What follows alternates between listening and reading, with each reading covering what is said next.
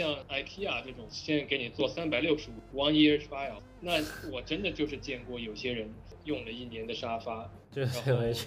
已经对啊，已经做的脏了，然后还是在一年以内抬过来。嗯你写一个 business plan，你想的哇，我一年就就能 make a profit 了，然后三四年都他妈的能上市了，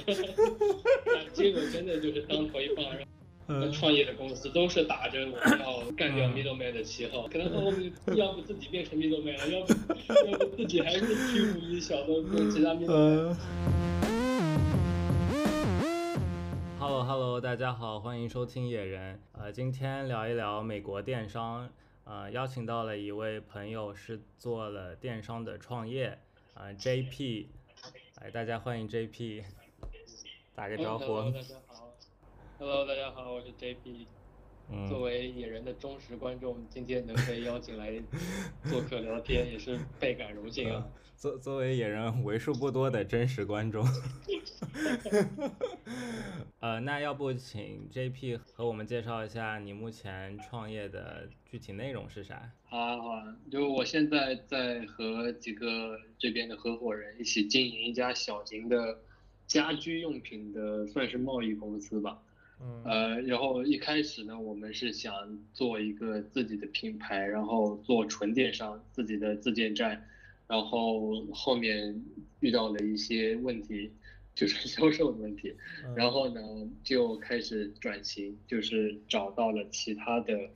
电商平台合作，然后现在慢慢的又拓展了线下的一些业务，也算是找到自己的一个发展的方向吧。OK OK，我先讲讲为什么要做这个公司吧。就是我首先我大学学的是那个市场营销，然后就一直特别喜欢呃想一想要做产品和产品推广呃方面的工作。然后之前在美国也是在一家家居用品的供供应商工作，然后也是经历了很多的 trade show，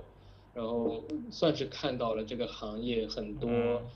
内部的东西吧，然后我就感觉，作为一个供应商，呃，在这个产业里面谈判权比较小，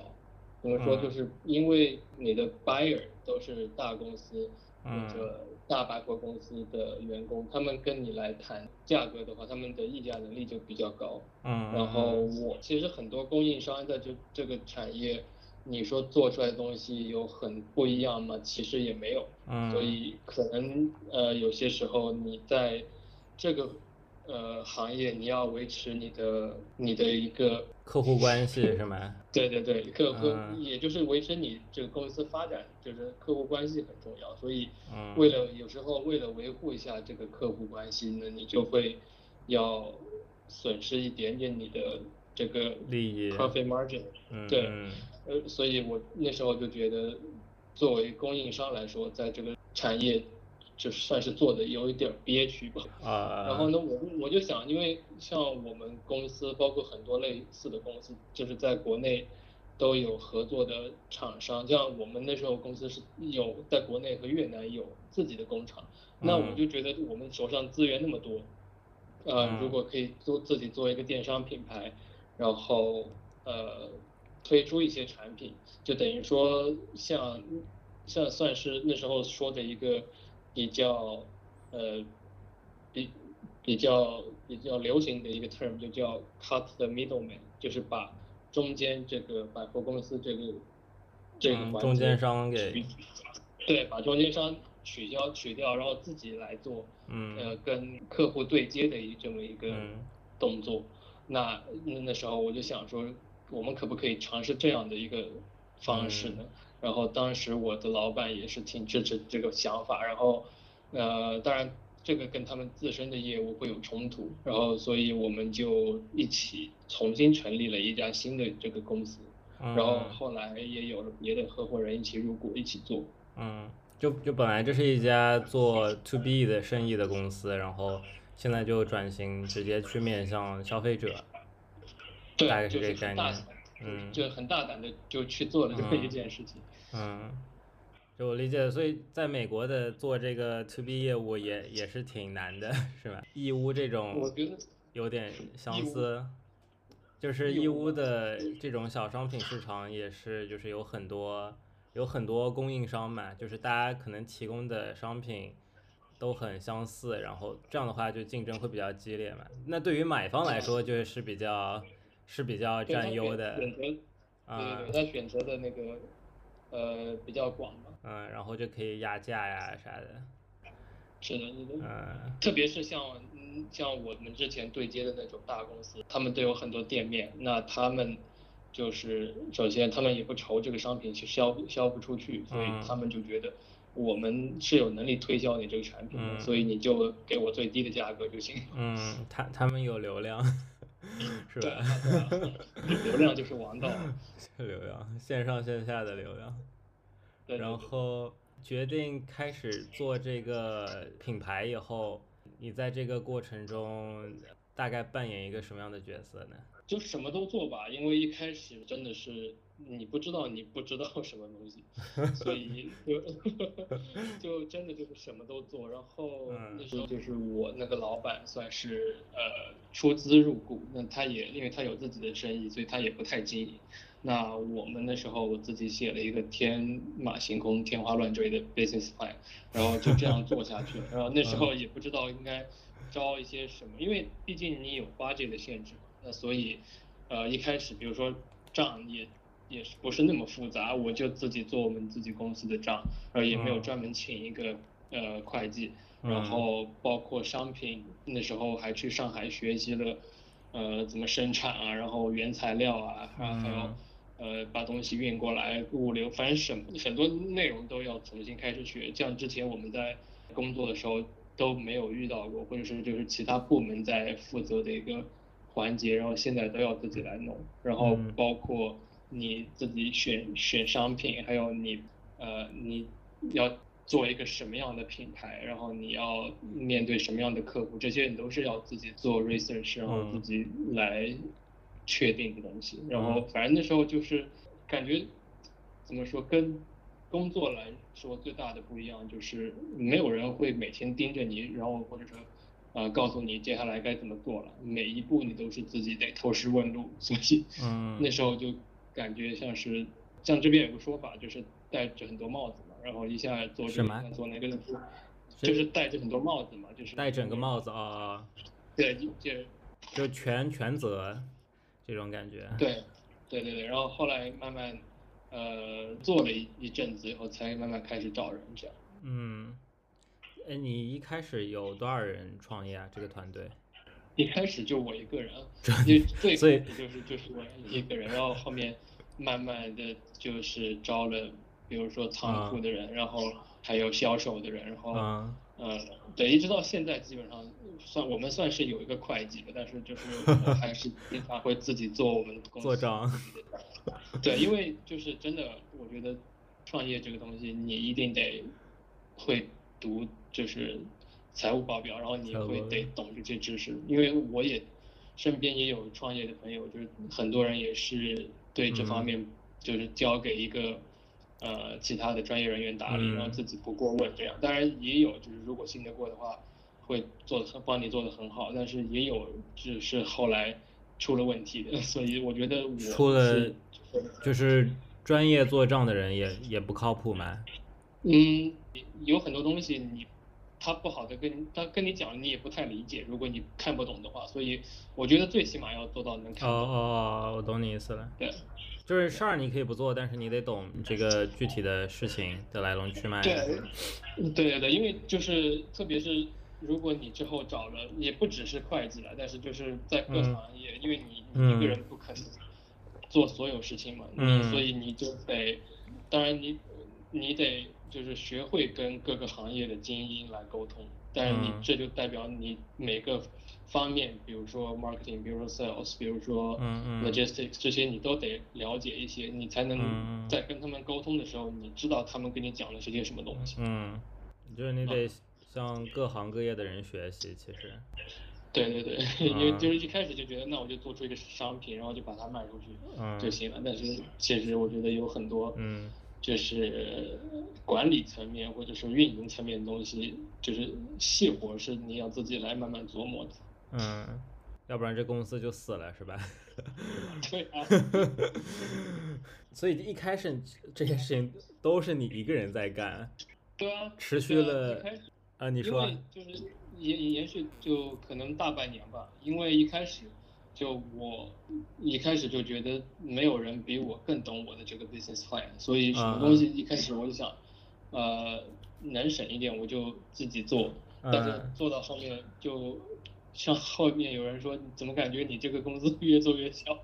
然后就是因为很多东西就忙不过来了，对吧？越做越小是什么意思？这个 business 萎缩了吗？是这个意思吗？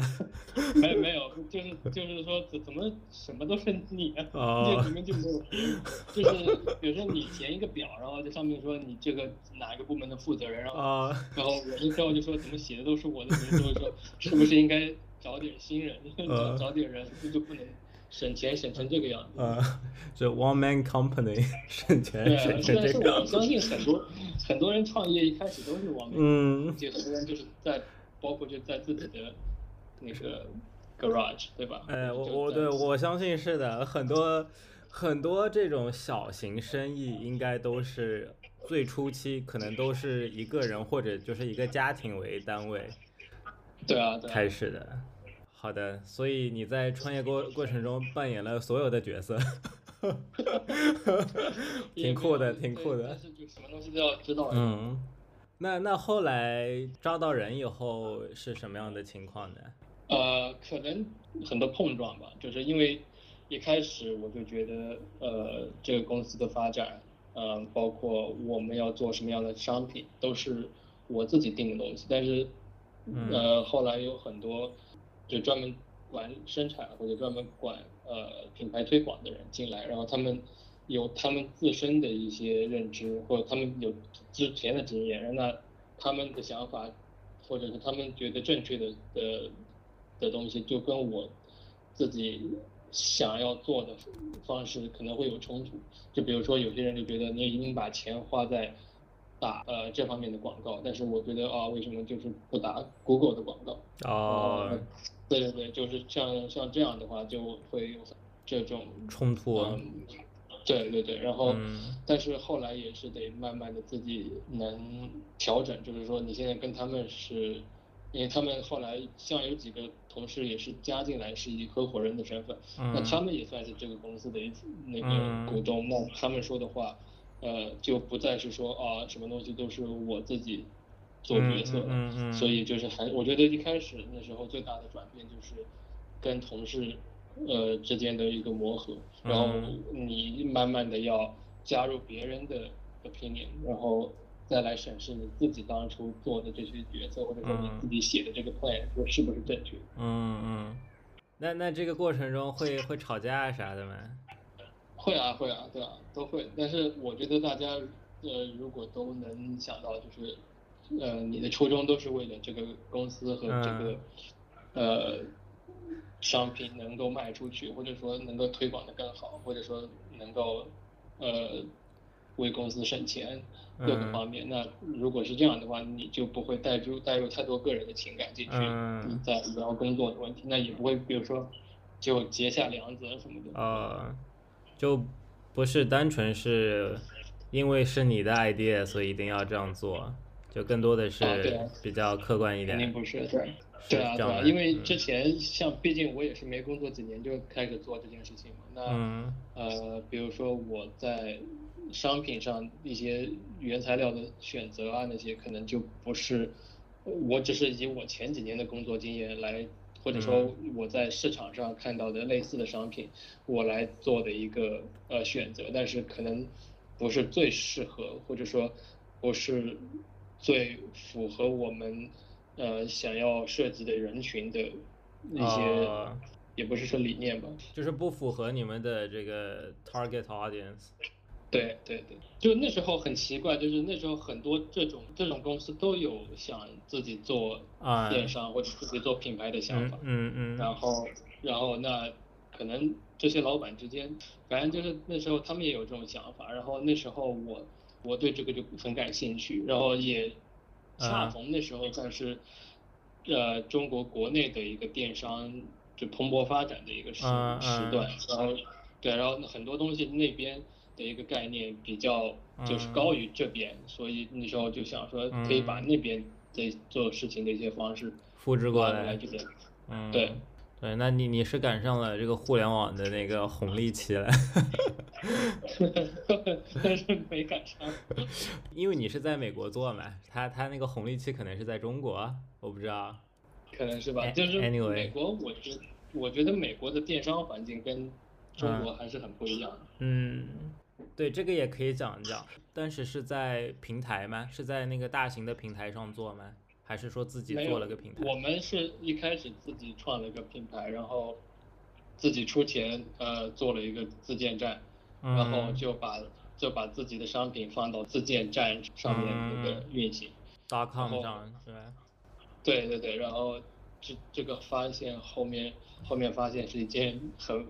很麻烦的事情，对，就没有流量这种问题吗？对啊对啊，就是因为你首先你一个自建站。开始就没有流量，那就得靠打广告。但是呢，你又是一个新的网站，又是一个新的品牌，等于说你要干，你要花很多钱来让大家知道你要干一件什么事情，那这个就很很花钱了。那我们算是这种小公司，也我们也没有融资，所以单靠我们自己的就是 marketing budget 是不能达到，就是很多。投放的预算那个效果是达不到的。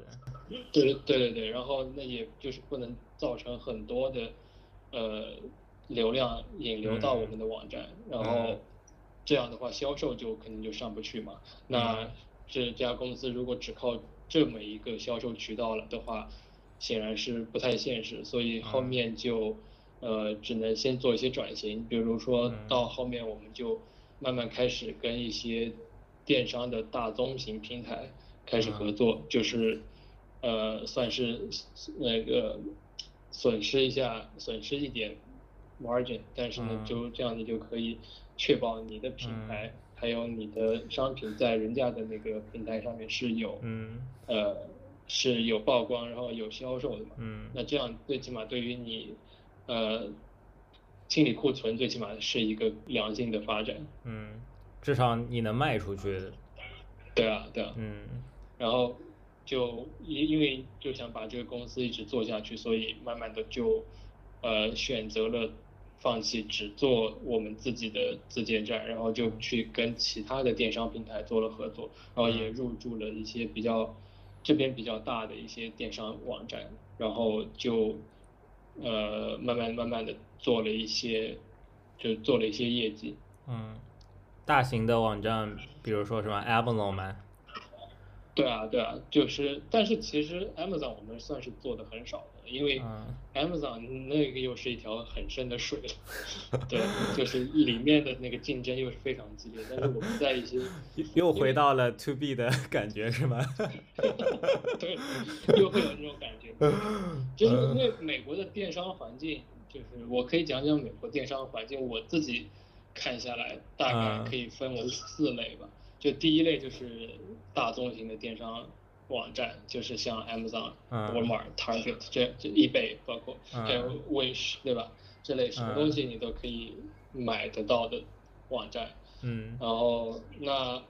还有第二类就是特定的那个。某个 industry 的电商，比如说像 Zappos，就它就是只卖鞋子，对吧？哦，那个挺出名的，那个当年他创业成功的故事好像是挺挺挺有意思的，是吧？啥都没有上面，我们我不知道我听到那个故事是不是真的。这个 off the topic 啊，就是差一下，就是他就是摆了一堆图片在网站上，然后鞋其实一双都没有，然后别人下单了，他再去去别的渠道去购买。再送过去，有可能，有可能，我不知道，我对他们的那个创业故事没有太多了解，但是对啊，就这类的网站。Anyway，back to your story。对，然后就是有很多这类型的那个特定的呃 industry 的电商，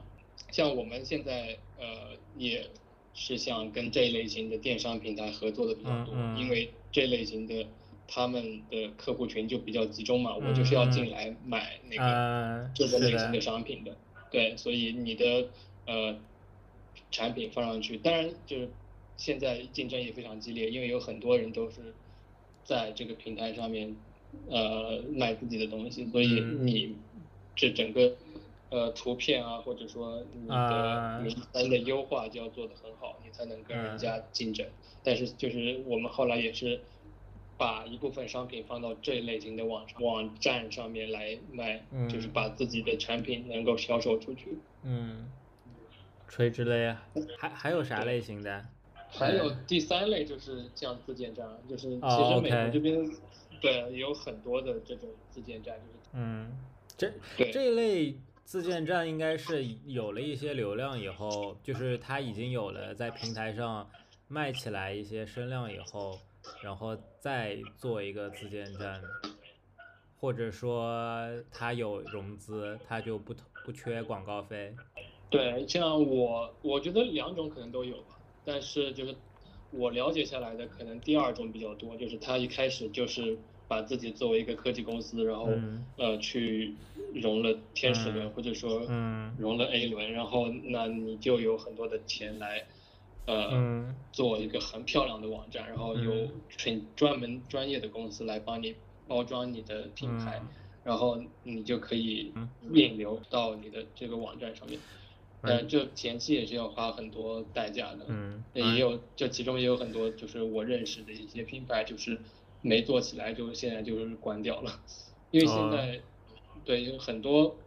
包括呃这几年，也我也是发现有很多品牌，他们可能为了生存吧，也会跟一些就是其他的大宗型的电商网站合作，所以就也是有点像是走我们走的那条路，对，因为毕竟现这些大宗型的电商，或者说第二类那个特定的 industry 的电商，他们的那个流量是很大的。那嗯这样的话，你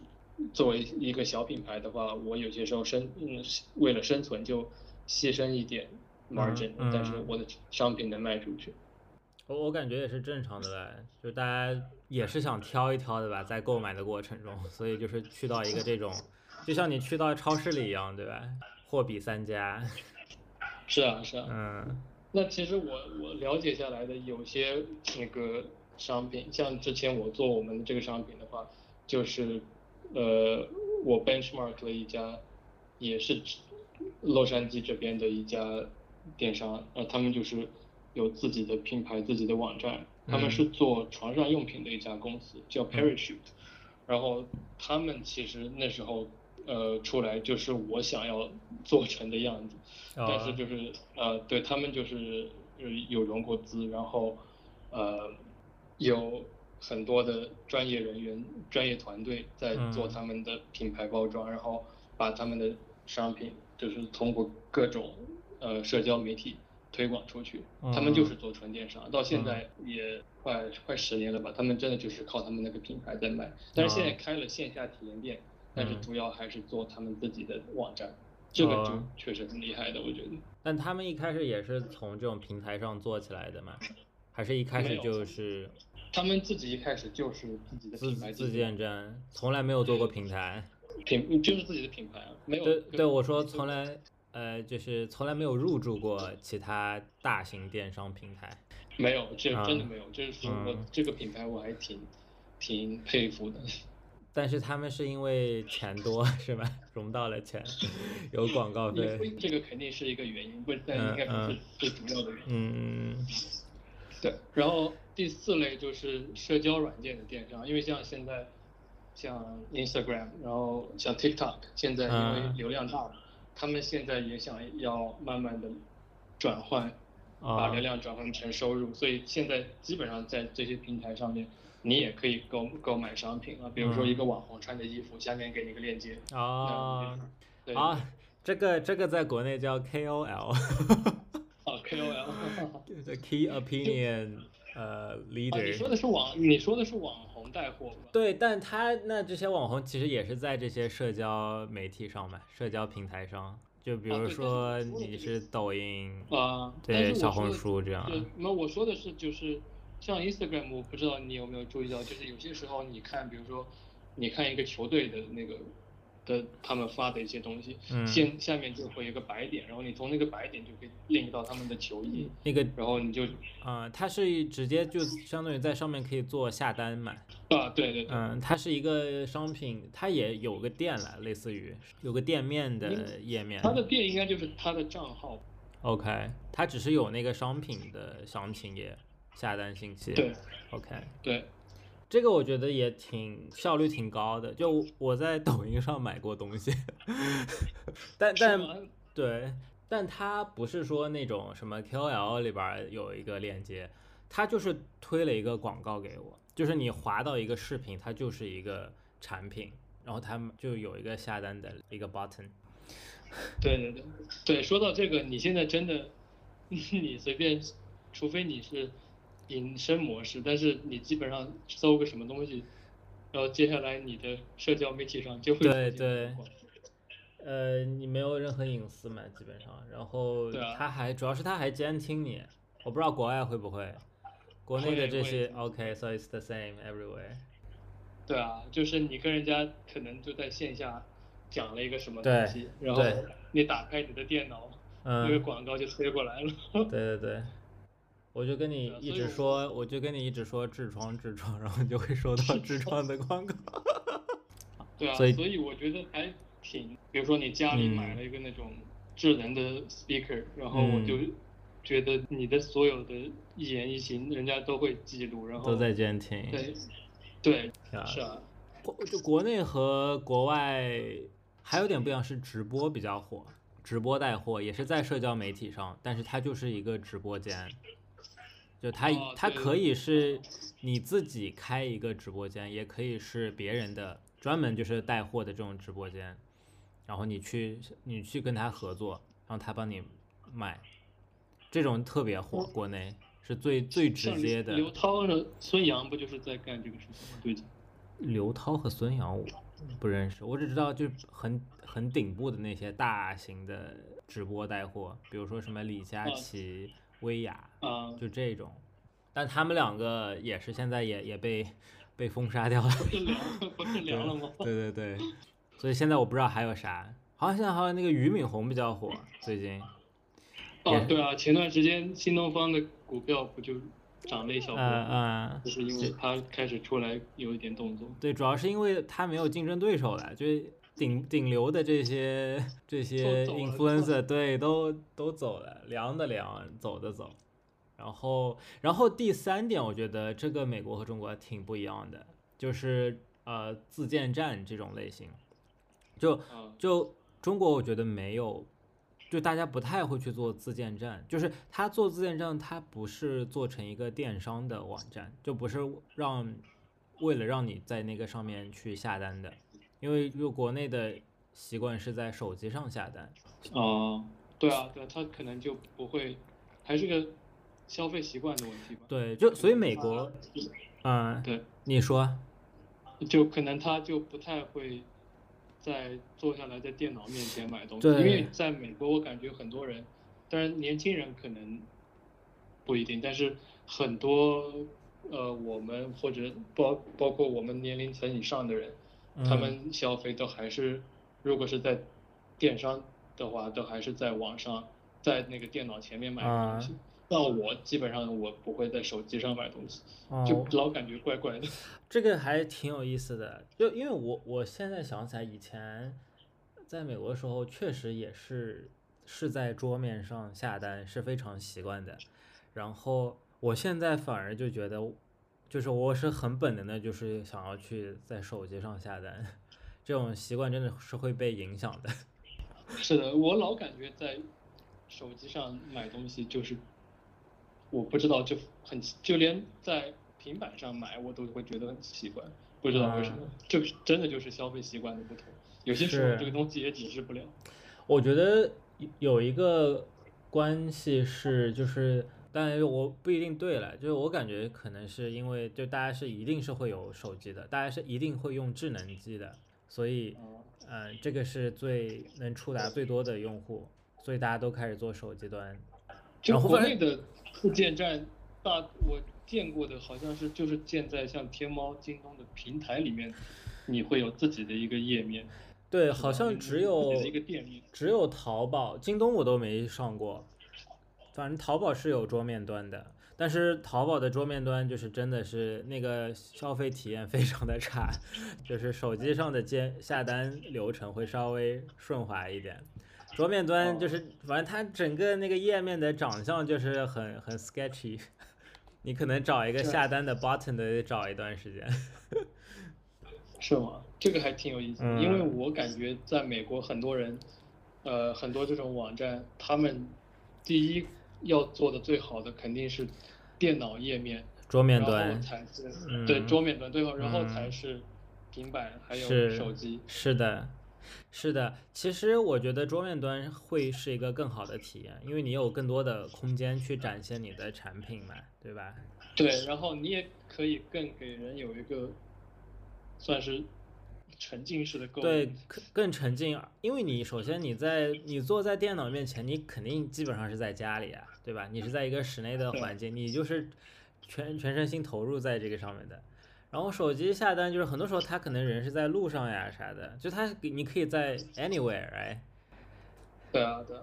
那就是在手机上买东西不会不小心点错吗？就买到了，比如说尺寸还还好。这个倒还好，其实真的是个习惯问题。我觉得一开始我会觉得，在手机上下单，就是你看东西啊啥的，就非常的，就是那个屏幕很小嘛，嗯，然后我就会觉得不爽。那后面习惯了，就好像真的就还好。我觉得就是我最喜欢的就是你在网上买一个什么东西，包括我们自己的网站也是这样，就是你可以把商品放出来，然后旁边你所有商品的 spec。你都能够很清晰的展示在一页，那大家看什么东西就一目了然。但是手机你就比如说你看了这个商品，哎很感兴趣，但是你要看它的具体的 spec，还得往下滑，然后我就觉得，那我在看 spec 的同时，可能就忘了商品是长什么样的，还要再再滑上来，可能就有点麻烦。对，你说那个 spec 是啥呀？就是它的 detail 这些吗？对，就是它的具体的产品，你是用。什么材料或者你的尺寸，嗯然后或者你的颜色啊这类，嗯嗯，就是 specification。嗯，OK，哦，这是个专业术语哈。对，说，我觉得桌面，我想说的是，我以前在桌面端下单的那个体验，就是就像你看去电影院看电影和在家里 看电影的差异 啊。哦，然后对我想说。就国内大屏手机卖的特别好，可能也跟这个大家在手习惯在手机上下单有关系。就是大家什么都在手机上去完成，玩游戏、看视频都是在手机上，所以就大屏手机就特别好卖。对，而且我觉得美国这边就是，呃，像对名人效应或者是名人带货的能力，绝对是。大大的低于国内的名人带货的能力，就这边名人你太不太看得到，他们就比如说我今天去代言个什么东西，然后或者说那个这个东西它呃这个季度或者是这半年销售增长很大一部分原因是因为某个名人代言的这个东西，好像没有太多这种的例子，但是国内比如说你今天签了一个。一线、二线的明星，销售肯定就就是会提高很多，对吧？这个也挺有意思的，就是国内非常的就是相信明星 的这个选择，就是可能明星就代表了一个质量，大家不太相信品牌。就我们小时候能叫出来的品牌，大部分可能是国外的。就是国外是有品牌的概念，但是国内大家就会觉得，你不会觉得国货酷，对吧？它就没有品牌形象。不是有一个国货潮？对，现在，哎，对，现在是有了，现在是慢慢的开始有品牌的意识了，有搭建品牌意识了。国内的这些厂商，但以前的话，他做品牌，他就是有个 logo 有个名字，但是他其实不知道怎么做品牌，不知道怎么去运营品牌。构建品牌形象，做品牌定位，他就只能通过找明星带货，对吧？对，品牌方对于品牌的理解就是这么简单直白。对，所以但是我觉得，如果这一部分人才就是在国内，如果能培养出专门做品牌定位和推广的这么一群人的话，那真的你卖一个东西，你的上限真的是很高很高的。因为首先你自己在呃国内你的那个工厂的生产，或者说你做一个产品的成本就不是那么高嘛，嗯，就 relatively 就比你在外国找一个工厂，嗯呃要低很多。然后加上国内的物流环境啊什么的，嗯如果你这些资源已经有了的情况下，你再做出一个很厉害的品牌，那我觉得嗯不可限量。对的，你如果你能就是保证你的成本是够低的，然后你又有一个品牌，那你就是也省掉了这些广告投放、营销的费用，然后这样的话你就有很大的 pro- profit margin。是啊，是啊，像这边前几年有那个像 Wish 就是一个呃，我我下过这个 app，它是给我，但我我没用过哈，我只是说一下我的感受，就它就是像一个那种，都不说二手网站吧，就是反正他就是找最便宜的货给你，这个概念，对啊是吗？对，但他在这边就是能找到一一大群就是低端的客户来去买他的这些东西。嗯，那他的货他都不是自己在挂东西，他就是去帮你去搜其他平台上的最低价格，他感觉就像个搜索引擎一样。就就有点像你知道？那个我没没用过啊就是你订酒店的时候，啊它也是像是它帮你用它的啊就搜出最低价哎，我用过一个搜机票的，我忘了，也是忘了叫叫 H 开头的一个网站，就是搜全网最低的机票价格，我忘了你说的 H 是 Kayak 吗？哦喂 kayak，yeah，you're right。Yeah. So not H，我不知道为什么我想到 H 开头，，Kayak starts with H。我我可能脑子里其实第一反应可能是 Hooters。你你还在美国的时候，天天去 Hooters。哎，以前还有个说到机票，因为以前经常买机票嘛，还有一个是专门给学生 discount 的一个网站，你记得吗？对，叫什么 Universal，对，Student Universe。Yeah yeah，，你记性好呀，那个那个也是我最喜欢的网站之一。每个学期结束和开始前，对，像现在这种这种呃折扣网站也还是嗯很有流量的。像之嗯前日本的那个呃日本那个电商平台叫乐天 Rakuten，他们没用过。哎，是那个勇士队的赞助的那个勇士队的赞助，对对对。然后他们现在，因为 Rakuten 其实它一直是在日本是做电商平台，有点类似淘宝，但是嗯他们现在在在美国就变成了一个有点像是 Groupon 类型的网站，就是嗯帮你找各个网站的折扣。然后呢，你可以，比如说你有信用卡跟这个网站合作，它嗯会帮你有多少多少的返现，多少，反正就是变成了一个这种折折扣大集合的网站，就是跟他们在日本的业务很不一样，所以这个也是一个很特殊的例子。我觉得就是你一个国家跟另外一个国家同样的公司，但是做的业务很不一样，在电嗯，商行业。是，我觉得美国的电商环境其实比中国更更多元很多。对，因为就这边就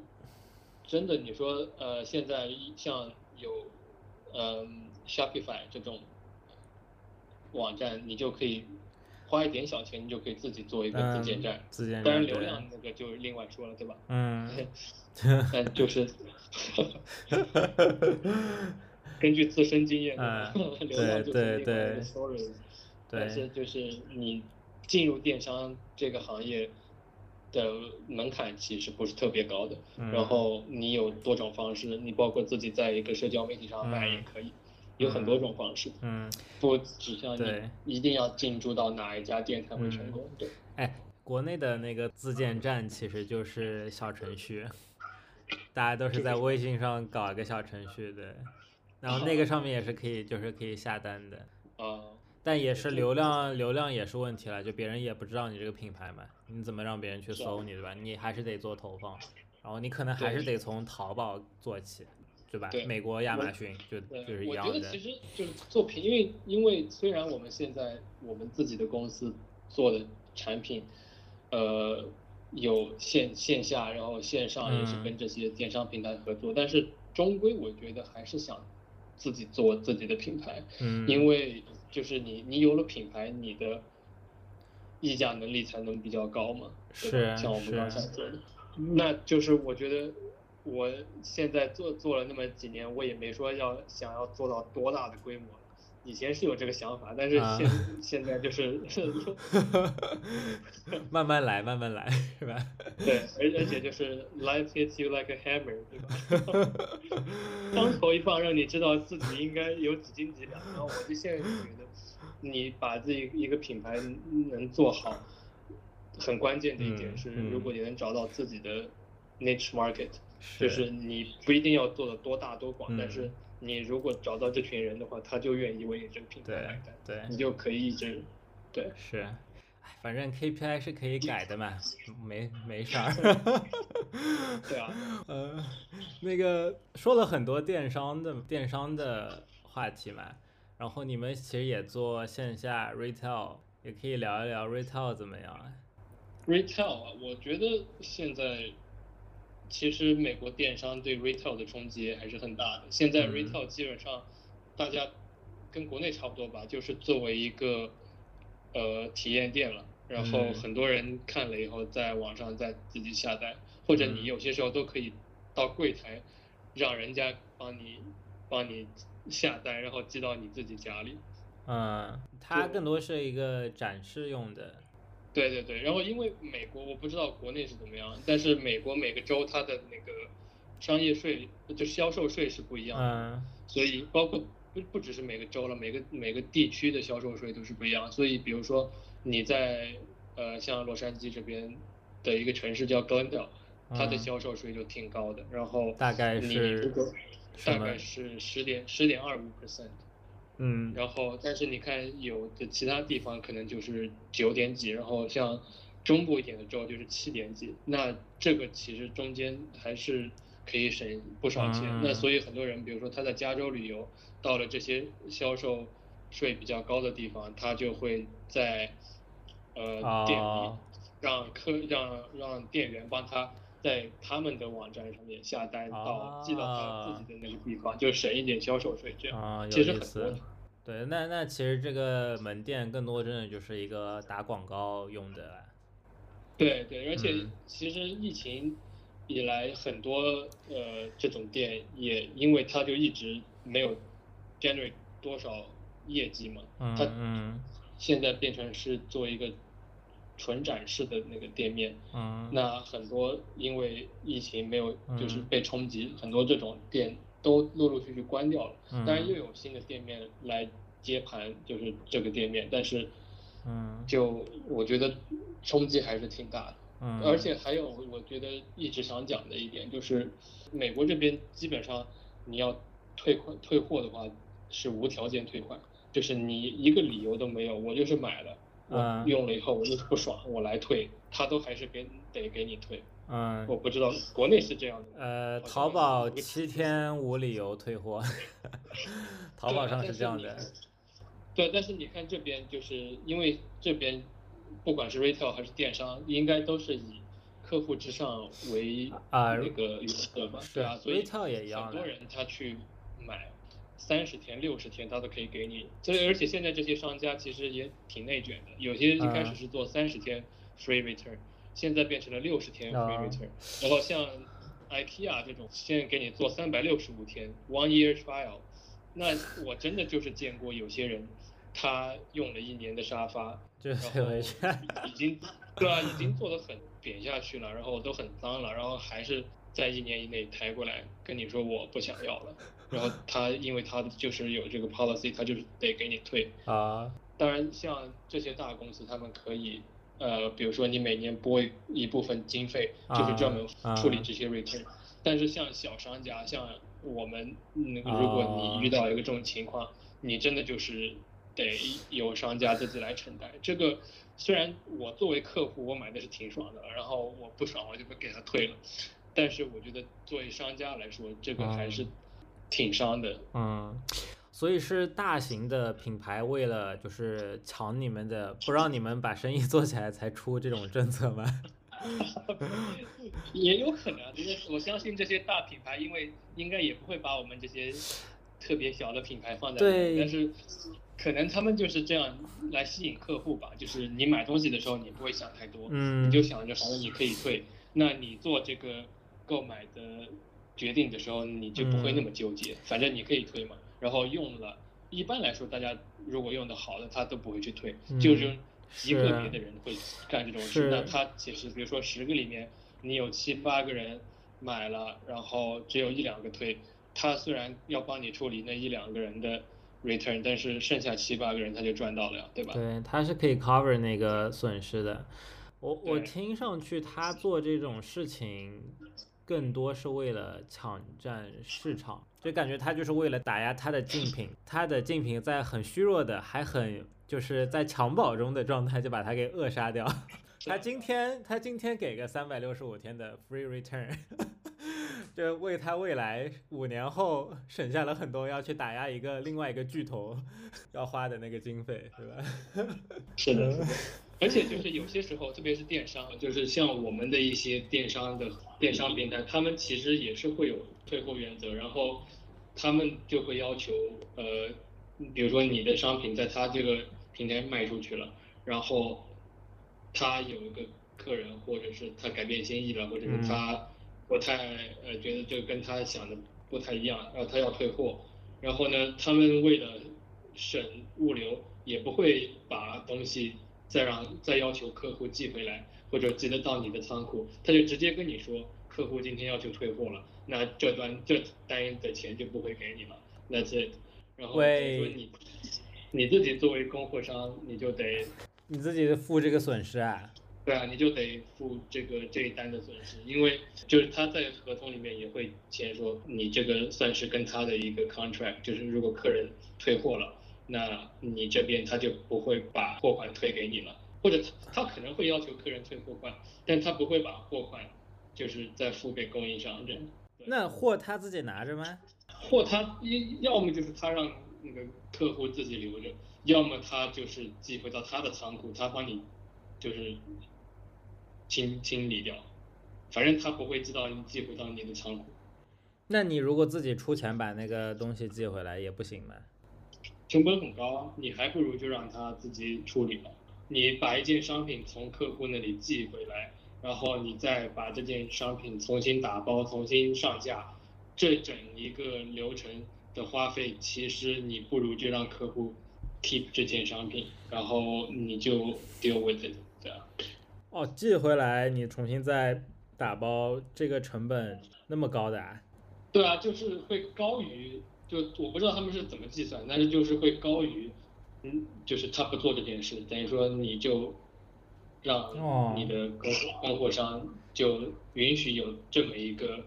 每年有这么一个 percentage 作为他们处理这一类事情事情的方法。那这感觉是个，这不是个 bug 吗？那大家就是我买了以后，我就选择退货，那我不就变相的就免费的 keep，我就可以免费的拿到一个商品。对啊，就但是就是我觉得还是一个客户的那个诚信度的问题吧，因为其实很多人他其实不会这样做的。他买到合适的东西，他其实，比如说我买一个花盆，对吧？我今天买到一个花盆，我就只有那一盆花，我不会为了这个，我再去把这个东西，我就不要这个钱了，我就让他重新再给我寄一个。我们没有这种需求，我就是出了这个钱买了这个花盆。美国的物流是不是挺贵的？很贵啊，因为美国人工贵。那嗯，比如说你同样的一个一个东西。它的价钱肯定是比你国内，比如说让顺丰给你寄要贵很多的。嗯，是，所以可能国内没有这种问题，就是因为物流是便宜的，所以大部分商家他自己出运费把货再收回来也是划算的，也比他把这个货留在而且像我们自己的 warehouse 就会有这个问题，就是因为你不只是说是啊，我的运费是一个。成本运回来是个成本，你还要重新把它包装，因为包装被拆坏了，就是，嗯，得重新用新的包装，然后重新用新的包装，你还得出这份人力，对吧？然后呢，你再把这个商品重新上架到你的你的那个货架上面，那进进入到你的系统里面，这些都是要花时间的一个操作。那与其这样，你还不如这样这件商品就随他去吧，然后你争取做好你再接下一单，对吧？啊，天呐，这个电商不好做呀。对，真的，我觉得就是你做了以后才知道里面有很多这种，嗯，这种路，有很多坑。对对对，然后因为就是其实有段时间我就一直觉得我没有解决我当初创立这家公司想要解决的一个问题，就是说你要提高自己产品的议价能力作为供货商。但是现在因为我们要分要在这些平台上分销我们的商品，你其实还是要。削减一点你的 margin 来销售商品，其实跟以前做的又是同一件事情，只是在线上了。呃，但至少以前你是完全 to B 嘛，你现在啊，至少你是有一个品牌，就是你是直面消费者的，至少。对，但是就是你的溢价平台，你的溢价水平就还是没上去，就之前的问题还是没解决，然后只是现在新的问题就搬到了线上。但但我觉得至少还是往前走了一步，你未来可以再为你的自建站引流的，希望是吧？对，就就搭建品牌，可能就是是很花时间的吧？对啊，花时间、花钱、花精力，然后做到后面有可能什么事情都能做起来。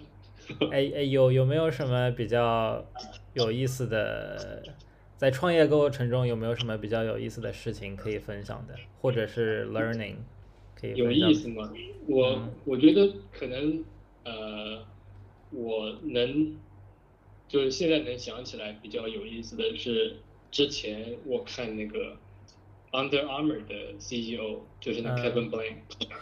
他发了一篇文章，就就是好像是他们公司成立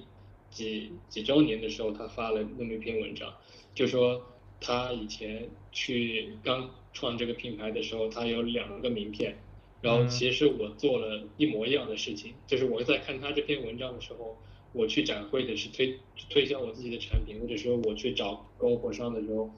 我就会拿两个名片，然后一个名片印的是我是这个公司的 director，另外一个名片印的是我是这个公司的 associate。如果遇到比如说我做不了决策的事情，我就把 associate 的名片递出去，说我要跟我的老板再谈一谈，我觉得你的你的。你你的就是你的东西很好，或者说你的想法很好，但是我做不了主，对吧？然后，但是如果说是你就是想要跟他们有进一步的发展，我就会把 director 的名片递出去，就说，呃，我是可以做这个决定的，我们现在来谈。我觉得这个那那那天我看到他发的这个还挺有共鸣的，就是那我干过一模一样的事。对，就是挺有意思的。左左左边口袋里揣的是 director 的名片，右边口袋里揣的是 associate 的名片，到时候拿出来就是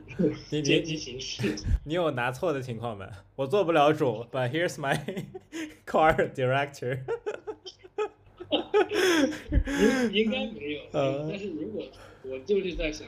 即使拿错了，对吧？我就说还有 senior director。对。哎，good call，good call。然后，因为你不能让你的公司感觉就是 you're on your own，对吧？啊，是。这时候你就说，我还有个背景还。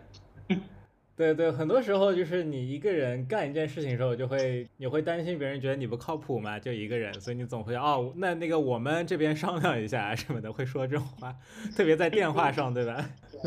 就像之前人家说，就是他去一家店里，然后就是那个人就是自己经营一个卖手机壳的店，然后就有一个客户就是很很气，他说我要跟你的 manager 讲话，他进来又出来是吧？跟他聊。呃，那你在这个创业过程中有没有什么过程是你比较享受的？享受嘛，我觉得，呃，没有，因为就是因为还是挺虐心的一个过程吧。因为我觉得，虽然说一开始我觉得，哎，自己可以通过调查，对吧？看数据，嗯，来做决策，在很多大公司工作是没有这种。那个经历的嘛，我一开始还挺享受，就是自己能做一个公司的决策的这么一个过程，但是后面也会有很多的与之而来的责任和后果，你得承担，对吧？就有些时候你做的一个不正确的决策，你们的公司呃损失，对，会损失一些东西，所以这个我觉得一开始是我觉得很享受，但是后来因为有很多的责任也要承担，所以就怎么说呢？就有很长一段时间是做的很不开心的，因为创业这个东东西，就像我刚刚说，你没有一个人来跟你说你接下来该干嘛了，对吧？嗯。所以就是有点像是偷师问路的事，你就是你自己呃想想办法做出一个正确的决定，然后你再来看看之后再来印印证一下，嗯，这个正不正确？对对对。就做决策的时候很爽，但是 后果就如果不是很好的话就不爽了，是吧？然后之前说有什么就是学习到的，我觉得首先呃就是嗯你得一定要给你。自己和你自己的团队有一个试错的机会和空间，就是真的不要把自己逼死。你写一个 business plan，对吧？你想的，我我一年就能赚回。就是就就能 make a profit 了，然后两年他就是三四年都他妈能上市了，感觉是这样的，对吧？想的很好啊，天啊，就是很多人都会来买啊，然后结果真的就是当头一棒，然后很多东西就压在你的仓库里卖不出去，然后你就在想那怎么办？那我觉得就是多多少少都会偏离轨道的，然后剧本写的很爽，是吧？对，剧本写的超爽的，就是真的，我觉得我们现在特别很多电视剧的编剧写这些剧本的时候真的要自己琢磨琢磨，就是就是没有真的没有，我觉得是很多事情事情总会出问题的。哎，你你有看那个硅谷吗？那个剧？哦，看了看了。我觉得那个还挺写实的，他那个剧每一集都是在发生新的问题。确实挺写实的，而且那时候好像是一七年、一八年吧，那个剧对吧？然后那时候我们也刚做了几年，然后也是面临公司要呃要想想别的出路的时候，然后真的每天早上吃早餐的时候都会看那么一小段这个东西，说因为我身边也没有太多就同龄人跟我一起是做同样的事情的，所以有些事情你也不好的，没法跟别人分享。对，然后那时候真的就是一边吃早餐一边看这个东西，然后给自己找一点加油打气，然后自己再加油打气，然后看看再找找什么方式再继续走下去。那合伙人之间会相互鼓励一下吗？会啊会啊，而且我觉得就是呃，在这个在创业过程中，特别是以后有了团队，你一定要怎么说建建立自己的领领导能力。因为你我只是在做一件事情嘛，你还有员工，然后那那些员工也是你的责任。嗯，那你不能说今天做不下去了，把员工所所有都请辞，就就关着就算了。嗯，那特别是像我们 warehouse 的一些员工，他们可能每个周末就是靠着那个 paycheck to paycheck。嗯，那即使公司呃没有太多盈利或者不盈利的情况下，你还是会有一些责任吧，就是要把这些人一直带着。所以对啊，我觉得 leadership 很重要。然后，因为像我之前工作的经历的一些公司，我也遇到过一些，呃，像是领导吧，就是嗯，有有好的有坏的。好的你就会特别愿意在他手底下做很多事情，对吧？自主的加班。是。但是有些人真的就是跟你的 vibe 就是不合，然后你就他就会为难你，或者有点像是让你 work under fear。就是你会你会害怕，就是为害怕出错而每天去努力工作，我感觉是这样。所以就是创业的时候，我就觉得我当初特别想要被就是体恤员工，或者说嗯关心员工的个人发展的这样的 leader 来带领。所以我觉得那时候我就跟自己说，我就想要成为这样的人。啊，你想是什么样的人领导，你将心比心，你就要去当什么样的人，所以这也是学到了很大的一个东西。嗯，善良的老老板，没有没有没没没有没有那么伟大，就是他同时也是一种压力嘛。很多是啊，特别是疫情的时候，那时候像我们那时候很多一开始呃找一些线下的销售渠道嘛，就找了销售，然后就是找一些 sales，然后他帮你去推他的一些客户，就是一些嗯。嗯比如说像这边的买手店，然后他会买一些进一些小精品啊什么的，然后他就会嗯把你的东西销售到那些商店，就是在外州，就是在其他嗯。地方不同的那些小店，然后。我们一开始那些做的还不错，但是疫情的时候，真的那些实体店就都关掉了，然后嗯很多就是到现在也没有，就是他们就是永久性关闭了，就是倒闭了，嗯。然后可能那个店的人也就去干别的事情了，那等于说我们这条路就断了很多，然后那时候销售一下子就卡了很多，但是我你不能太把这些人都嗯。lay off，、嗯那嗯。对吧？就是于情于理，就是也对，所以那时候就是还还挺惨的，就是确实 lay off 了一些人呗。会有一些，因为你不可能是你的那个业绩没有那么多的话，你用不了那么多人嘛，嗯。那还是 lay off 的一些，但是就是你自己心里也会很难过，因为就是像公司也不大，你嗯。很多人你都是每天都见的嘛，那现在嗯就都让得让他们呃离职，就是有些时候真的哦。还是挺、挺难过的。就是你其实是你是天天见这些人的。对啊，因为因为就是公司人也不多，然后像我们经常要啊。去那个 warehouse，、像你啊。之前那个义乌的那一期，不是那个嘉宾就说他那时候在家里做事的时候，就是经常每天都要去 warehouse 嘛，嗯，那对。我一定要去 warehouse，所以就是包括 warehouse 帮你帮你们包装的人，你都会跟他打招呼，然后那时候就让这些人就呃离职，确实还是很难过的一件事情。你想象，要是你要 lay off 一个，就是你办公室里的人，That's gonna be tough, right？对啊，反正就是我觉得压力挺大的，但是嗯。像我们之前有一个那客户，他们就急着要一些商品，然后但是我们那时候海运就真的过不来，然后嗯。但是又签了合同，你没办法，然后嗯，因为那时候算是跟他们一个试合作、试供货，嗯。就如果卖得好了，他们有很多店面，他们会一起跟你签。然后呢，嗯你说你的商品一下子就可以有四五家或者七八家，嗯这这种销路。然后他嗯们之前是试了他们在东海岸的一个城市叫巴尔的摩，就是他们旗下的几家店，但是那个商品海运就是过不来，然后没办法，那时候只能是选用空运给他们弄过来，就很贵吗？那真的就很贵，那那那那批货基我们基本上是陪着做，但哦是就是你做完了以后，人家东西到了，他卖的也不错，那之后确实也给我们签了新的订单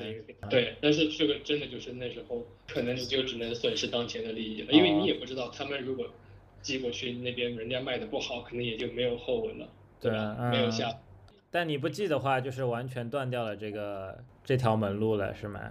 对啊，然后你还可能会违约啊，因为你在合约里写哦，所以还要赔钱。不一定会赔钱嘛，就是看你怎么解决嘛。但是就是肯定会有他之后的一些，就会影响就是影响他之后愿不愿意和你合作。对啊对啊，嗯所以就是有些时候你真的是不就是在当下你得做的决策得放弃一些很一些东西，然后之嗯后 hope for the best。damn，好惨呀！这种这种状态，就只能 hope，只能 hope for the best。有些时候确实就是我觉得你做了你能做的，那嗯剩下的你就对只能说呃就听天由命了，对就还是得有一个这种对我我这这种。哎哎，这种是属于 wholesale 吗？这种模式？对线下，我们线下基本上是 h o l e 就是、对，其实就是还是活成了之前我那个公司的一一部分 一部分的一部意思。但是对啊，但是就是我觉得现在来看，之前就想啊，我就开个公司，我就做电商，我就 cut the middleman，、嗯，对？吧？然后我就把这个家就是这就这样做起来了，嗯我就有。我嗯说话，我财大气粗，我不不是财大气粗，就是我就有品牌，我就有自家，但是真的没那么简单的，嗯人家 middleman Middleman 非常的坚挺。是吧？Middleman is there for centuries. 呃，There's a reason why the middleman's been there for so long 对，就真的，因为我们二零一四一五年的时候，真的很多就这种创业的公司都是打着我们要干掉 middleman 的旗号，可能后面多多少少。要不自己变成 middleman 了，要不要不自己还是虚无一小的跟其他 middleman。多多少品牌 要干倒 middleman，说过放过这句狠话，然后又为自己的言行买单，是吧？啊，那就是瞎瞎打脸，打着脸还得回去请，回去在公司上面说你要不要 carry 我的产品，还要跟 middleman 道歉，对他打对不起，对不起对不起，我不应该那么叛逆，之之前我鲁莽了。不懂事儿，嗯，哎呃，那个我还想多问一个，那个 wholesale 就是说你都是签一个长期的合约，就一旦就是别人觉得你这个货是能卖的，别人就会跟你签个一年的合约，就定期的供货给别人。对，一般来说就是会呃，像各个公司不一样了，但是就是有的公司它会呃让。比如说像沃尔玛这种大大的那个百货公司，嗯，呃，他会选择一个 region 的几家店，嗯让让你试卖你的产品，然后他再看这几家店的销售的数据，然后再看你这这个东西如果能放到全国的店的话，是个什么样的一个，他们做一个 projection，然后完了完了以后，反正有很多程序，然后就会。跟你签一个合同，有些时候可能是一个季度的合同，有些时候可能是一年。一般来说，应该是一年吧。然后一年以后自动续约，这样，除非是有什么情况，你们双方一方解约，但是一般来说是一年，然后第二年之后就是自动续约。啊，哎，那比如说你们 这个合同签下来以后，他卖不卖的，他卖的好不好，跟你还有关系吗？就是他是说卖一件，然后给你一件的钱，还是说他一次就是买下你一批货，然后他自己去卖，然后他赚多少，反正就是他自己他自己去承担了。都有都有，有一些是就是呃叫 dropship，就是嗯你自己，比如说我们我们自己有仓库，然后呢你的东西在他的网上卖，或者你在他的店面，一般说电商的，电商就是在他的网上卖，卖了以后。卖出一件东西，你从你自己的 warehouse 给他给客人寄过去，然后就不经过他这家公司，就他这家公司不囤你的货。OK。然后这个就是卖一单付你一单的钱，以 wholesale price OK 付你的钱，这个是一种方式。然后一种呢就是，也可能他们有仓库，我们现在都是在说电商了，就是他们也有仓库，然后呢你就把一批货。卖给他以 wholesale price 就直接一批的卖，嗯，他们再去定价再去卖，那他们卖成一个什么情况就是他们的事情，你就只收 wholesale price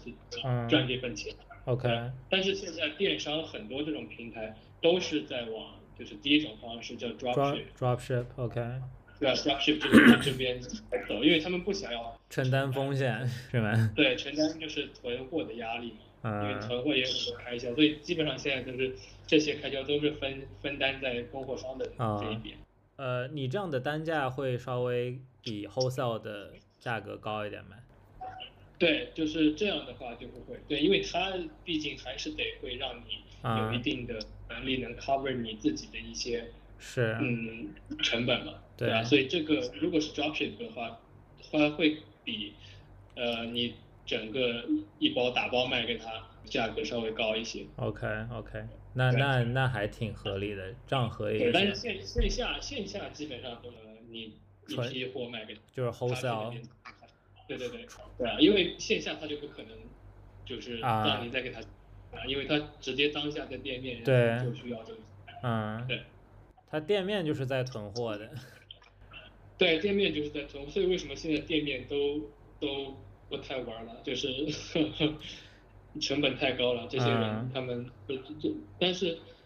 这个还有一个就是 payment term 的问题，就是有些时候他会说是，呃，你给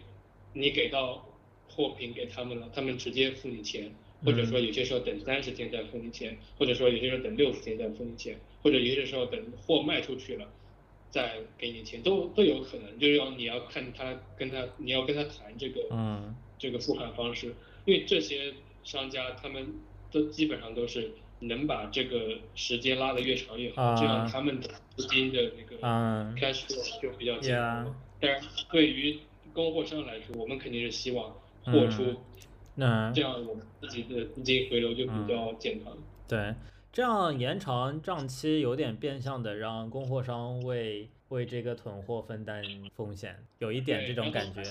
对，然后还有你，你如果东西卖的不好了，有些他还会可以退货，就比如说你的那个一百件商品卖出去，可能五十五十多件，然后没达到你之前跟他们呃协商的那个，他们叫 sell through rate，就是比如说你啊要卖百分之七十以上。，OK，对，如果你没达到，你还得再给他们一个 rebate，就是他们还可以在这个上面再再付给你的钱再扣一小个折扣。哦，对，所以就是其实这、嗯这个不是说是一个 contract，就是嗯 apply to everything，就是有些时候呃，如果你品牌或者说你的公司体量小的话，你也你你就可能只得让步直接接受。嗯，对对对，但是如果你的到后面做的也很大了，他也比较依赖你，嗯那嗯就可以谈到更好的这些 contract 的价格和就是账期。对，其实主要是他对你的那个销量有没有信心，对吧？你卖的好，他当然他变成他求着你要你的货了，对吧？是啊是啊，但是就是像我刚刚说，就现在你说供货商呃商品之间的上差距有有真的很多吗？其实也没有，而且如果一些大的工厂，嗯你把你自己就是的一些你想卖的这些规格什么，你拿给这家工厂，他们多多少少都是能给你做出来的，嗯，对吧？所以，就是那个还是回到那个问题。然后还有我像我们我们做我们这一行，就是真的，你对时事真的就是还是得有些时候自己去了解，自己去查。像那时候中美贸易战的时候，真的我还好我查到了，但是我如果没查的话，我们就一直拖一直拖一直拖，那个商品过来真的就会被被课税，就课百分之二十五的税。哦，就是因为商品是从国内来的，是吧？对，如果从国内过来的话，那时候就是赶在他要加关税的前几天到哦，这批货是没有被课税，然后哦后面的就开始被课税了。对，这个都加百分之二十五啊，对，真的就真的有些是加百分之二十五，就是你在那个报税的那个单上面嗯，就硬生生的看加了这个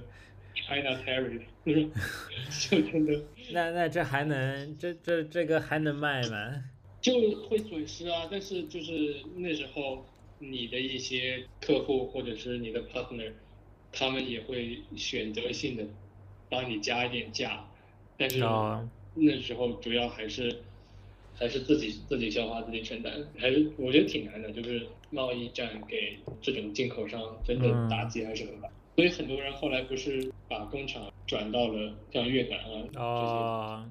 就是为了避那个贸易税。对，但是这个又有一个问题，就是因为像那些东南亚国家，他们做出来的东西质量下面，嗯就是同样的东西，同样的呃机器给他们去生产，他们生产出来就是差那么一点意思，可能就做进那边的员工培训还是是，没有像国内的那么做的那么供应链也是需要时间去发展成熟的。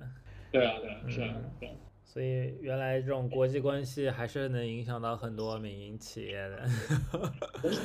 对的对的，我觉得就是还是得自己。要关注这些东西，你因为你不关注，你不看新闻，你不看这这些法令的生效，真的嗯到时候就又被当头一棒。对，life life 又 hit you with a hammer 了。对啊，就是已经 so many hammers 了，真的嗯，真的是不行。本来跟你没啥关系，对吧？就是两个国家之间的 beef，就是莫名其妙的被他们的 hammer 砸到，就误伤。跑到台风里，嗯，太惨了。就有有没有啥是比较积极乐观的？积极乐观，嗯就是我觉得自身来说成长还是很多的。怎么说？我经历了很多可能你做一个那个 desk job 经历嗯不到的很多东西，嗯就是说出来有些时候当下可能觉得挺痛苦，嗯可能之后经历过了，你也找到解决方式了，说出来，嗯也算是一个好笑的的的点吧。然后嗯自己也会从中成长，琢磨这么做。我觉得这个还是挺嗯难得的一个经历的，所以我也挺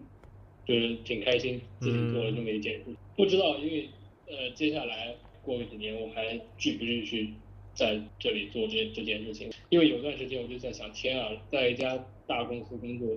那是简直是神仙人神仙过的日子，就是那啊 时候上班太管了，下下下班以后，然后嗯上班的时候就是。就是上班，下班的时候就是我们可以嗯。过自己活，就是没有这个有这个 balance 嘛。你像我们这种嗯没有 balance，就是有些时候你跟朋友出去喝酒蹦迪，蹦到一半嗯。你说就出去接个工厂的电话，嗯。对啊，对，就是嗯。呃我我我不知道之后我还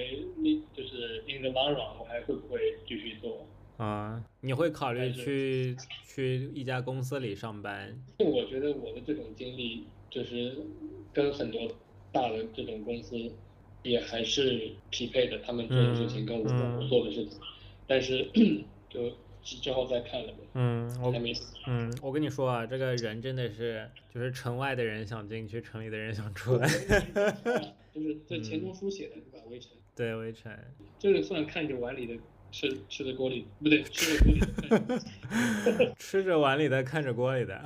对对对，anyway，就是这个围城心态嘛。对还有我们这一代就特别多，就是社交媒体，社交对对，你看到太多了。对，你会你会觉得，我靠，这世界上就我这么惨吗？你就会不小心的把自己最糟的一面跟别人最好的一面比较，就就造成了围城心态，对吧？是是的。就想着如果我 jump over the fence，哎，对对对，这这也是，还有一句什么，the grass is always greener on the other side，on the other side，yeah。